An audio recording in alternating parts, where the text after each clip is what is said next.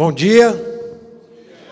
Prazer estar aqui, cumprimentar o Leopoldo Lívio, do Instituto Smart City Business América. Parabéns pela iniciativa, que de fato nasce numa primeira reunião lá no Palácio dos Bandeirantes, com muitos prefeitos presentes e eles expondo das dificuldades de entender melhor é, como podem tornar suas cidades cidades inteligentes. E ali, Leopoldo e Lívio, então, perceberam a importância de interiorizar essa informação e fazer esse roadshow por todo o estado de São Paulo, levando informação, bons produtos, serviços, é, fornecedores de ponta, e vou falar um pouquinho sobre esses que aqui falaram é, também um pouco rapidamente para a gente e que vão expor durante o dia. Então, parabéns, Leopoldo e Lívio.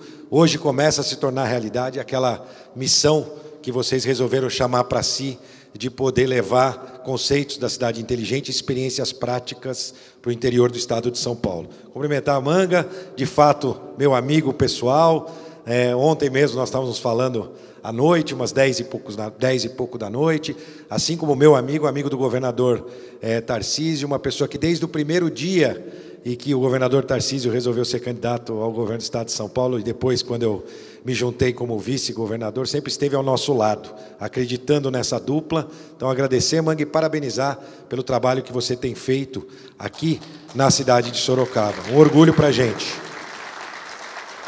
Eu sei que tem novidade boa também na área de cidade inteligente, luminárias de LED agora, assinatura é, das, da, da, troca da iluminação, iluminação sustentável, com economia para a cidade, sustentabilidade e mais segurança através nova iluminação pública e uma série de ações que você tem feito. E não poderia deixar, obviamente, de citar dentro dessas ações o próprio parque é, tecnológico aqui de Sorocaba que se transformou ao longo dos últimos anos, né, mais pujante. Cada vez eu já vi aqui, vim aqui algumas vezes, se não me engano, essa é a terceira ou quarta vez que eu venho, e cada vez que eu venho, a gente tem novidades aqui, prédios novos sendo construídos, prédios novos entregues, novos eventos. Parabéns, Nelson, pela, pelo trabalho à frente é, do parque e a toda a sua equipe. Né? É um trabalho de legado, é o que vocês estão vendo acontecendo aqui hoje é, será e se transformará na Sorocaba do futuro, no estado do futuro, no país do futuro, através das empresas que se instalam e se implantam aqui, gerando emprego, renda. Um grande trabalho de exemplo também para o estado de São Paulo. Cumprimentar os nossos prefeitos parceiros né? O Mário de Itapeva está até com pedido na mão ali, o Mário, né? Encontrar prefeito e não ter pedido é sinal que o prefeito está doente, né? Então, Mário, daqui a pouco nós vamos bater um papo, sempre bom te rever e você trabalhando pela sua cidade. De Mairim, que o Toninho, de Eldorado também aqui, o, o é, de, de Nel, não é isso? De Eldorado, está aqui, cadê? Da sua terra, cadê da terra do nosso apresentador aqui? Cumprimentar os parceiros aqui estratégicos, em especial aqueles que nos deram uma breve palavra da GeoPixel, também da Ethereum e da Hikvision. E isso demonstra, Leopoldo e Lívio, a credibilidade do seu instituto. Né? Aqui vocês trouxeram parceiros de ponta com soluções implementadas nas melhores cidades do mundo. Né? E aqui à disposição para é, poder expor um pouquinho do serviço que eles têm feito pelas cidades, não só do Brasil, como de fora, São José dos Campos especificamente. Eu fui prefeito de São José dos Campos por dois mandatos, né? uma vez prefeito, sempre prefeito, e muita gente me perguntava né, sobre o que é uma cidade inteligente. Lembrando, São José dos Campos é a primeira cidade do Brasil a ser certificada internacionalmente como uma cidade inteligente, com base em três normas internacionais: 37120, 122 e 123. 270 indicadores que são acompanhados e como todo processo de qualidade total, a certificação de uma cidade inteligente, ela não termina quando você recebe o certificado. Todo ano ela tem que ser renovado. E o atual prefeito Anderson já renovou a certificação, até ampliou a certificação de cidade inteligente. Mas a grande pergunta é o que é uma cidade inteligente, né, Manga? E muita gente associa, claro, a tecnologia, a inovação. Eu gosto de separar ah, em duas palavras, inteli e eu fico com essa, esse pedacinho da palavra, que é a palavra gente. É uma cidade que pode cuidar melhor da sua gente, que é a missão de todo gestor público, na verdade. É poder oferecer melhor serviço através dos impostos, tantos empreendedores aqui também presentes, as quais eu cumprimento agora também, né, que geram impostos e a gente tem que transformar esse recurso do imposto em melhor serviço, em todas as áreas. Essa é a missão de uma cidade inteligente, cuidar da melhor da nossa gente. E claro, quando nós estamos falando de hoje, a tecnologia tem que estar associada a isso. E eu posso citar alguns grandes desafios da cidade, e aqui eu vou incluir o Estado, né? porque quando a gente está falando de cidade inteligente, a gente fala o termo cidade inteligente porque a vida acontece nas cidades. Mas o Estado, nosso governador Tarcísio, e trago aqui um abraço dele a cada um de vocês, ele está comprometido em ajudar a construir cidades inteligentes. Né? Não existe Estado inteligente, mas o Estado está também trazendo inovações para a gente poder facilitar para que as cidades tenham acesso a cidades inteligentes. E muitos desafios. Eu posso citar, por exemplo, mobilidade urbana.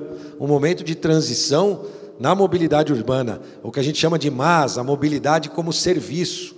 Vem aí, nós temos aí o transporte autônomo, cada vez é, é, com mais ênfase, até o transporte aéreo autônomo, os EVTOLs, também por aí, e as cidades têm que estar se preparando e com uma visão de como vão é, trabalhar isso. Transição energética, tem a mudança de matriz energética de veículos, de ônibus, né? matriz de combustíveis fósseis para elétricos, agora hidrogênio verde. Olha aí o desafio que um gestor de uma cidade já tem que olhar e mirar para poder já se preparar para prestar melhores serviços. Na saúde, a mesma coisa, né? Um país como o nosso, de dimensões continentais, nós precisamos cada vez mais oferecer as consultas, exames à distância, onde a gente pode ter né, as teleconsultas, entre outras modalidades de serviços à distância, voltado a cuidar das pessoas, a prestar melhores serviços de saúde. O Estado está caminhando nisso também, já com as UTIs, nós estamos atendendo várias UTIs de hospitais estaduais, com base na USP, né, nas nossas equipes da USP, que dão consultoria para as UTIs desses hospitais, para reduzir o tempo de internação, para facilitar depois a recuperação. Então, a gente tem também esse trabalho já da telemedicina no estado de São Paulo, lançado pelo nosso secretário Eleusis. E os municípios, obviamente, não podem ficar para trás. Então, a área de saúde. Na área de educação, tão importante a gente trazer ferramentas para melhorar o aprendizado, levar é, ensino de línguas através de aplicativos, de software, tecnologia. Falamos da segurança pública aqui, a Hike Vision deu uma breve é, apresentação sobre segurança pública, a importância da tecnologia para que a gente possa melhorar a sensação de segurança das pessoas. E, de fato, vou aproveitar aqui para chamar a atenção para um dos maiores projetos do mundo de câmeras, que é o projeto da cidade de São Paulo. Muito adiantado já. Nos próximos dias, o prefeito Ricardo Nunes, junto com é, o nosso governador Tarcísio, deve lançar oficialmente né, o, o, o nosso Smart Sampa, que são as câmeras com inteligência para ajudar em reconhecimento facial, leitura de placas, para a cidade de São Paulo. E eu não tenho dúvida, porque vivi isso lá em São José dos Campos, que todos os indicadores vão melhorar muito com essa tecnologia a serviço do cidadão. É, o Smart Sampa é um projeto ousado. Imaginem vocês que uma cidade como São Paulo, uma das maiores metrópoles do mundo, não tinha nenhuma câmera inteligente implementada na sua cidade. E agora essa realidade passa a mudar com o projeto do Smart Sampa. Eu já estou vendo, já tive várias vezes lá na Central também, eu gosto de tecnologia, já tive várias vezes lá e pude acompanhar é, que esse trabalho é o que tem de melhor hoje de tecnologia à disposição lá agora da cidade de São Paulo. Então, também grande oportunidade. Trabalho de georreferenciamento, tão importante para nos ajudar, não só na questão de IPTU, na questão de regramento da cidade, mas também até para cuidar das áreas de risco e a gente viu, cada vez mais a gente vê a questão da mudança climática e esse trabalho de georreferenciamento é tão importante. O Estado está investindo nas áreas, áreas rurais com georreferenciamento. Os donos de propriedades rurais tinham um problema. Alguém passava mal, ligava para o SAMU, como é que ela. Onde é que é? Ah, passa o bar, entra à esquerda, passa duas porteiras. Como é que você explica para chegar até lá? E o georreferenciamento resolveu esse problema, porque as propriedades agora estão sendo georreferenciadas para poder ter esses serviços e até mesmo serviços privados de entregas. Fica muito mais fácil, ele passa a ter um CEP, né? passa a ter um endereço de fato através desse trabalho tão importante também de georreferenciamento. Como vocês podem ver, são oportunidades de melhoria em todas as áreas, de melhoria contínua. Essa é uma questão da tecnologia, né? Você nunca termina. Você sempre tem, daqui a pouco já tem uma, um jeito melhor de fazer para que a gente possa oferecer melhor serviço. É um círculo virtuoso quando a gente está falando de cidade inteligente e de boas soluções para as cidades. Então, para mim, Leopoldo, Lívia, é um prazer poder acompanhar esse início da rodada. Sorocaba foi escolhida como cidade número um, né, pelos dois, para ter esse início da rodada das cidades inteligentes. Desejar um grande dia de trabalho a cada um de vocês. Aproveitar no finalzinho, contar um segredo para vocês. Prometo que vocês não vão contar para ninguém, né? Eu fui garoto de programa programador de computador. Vocês já estavam pensando coisa errada aí. Tinha gente, né?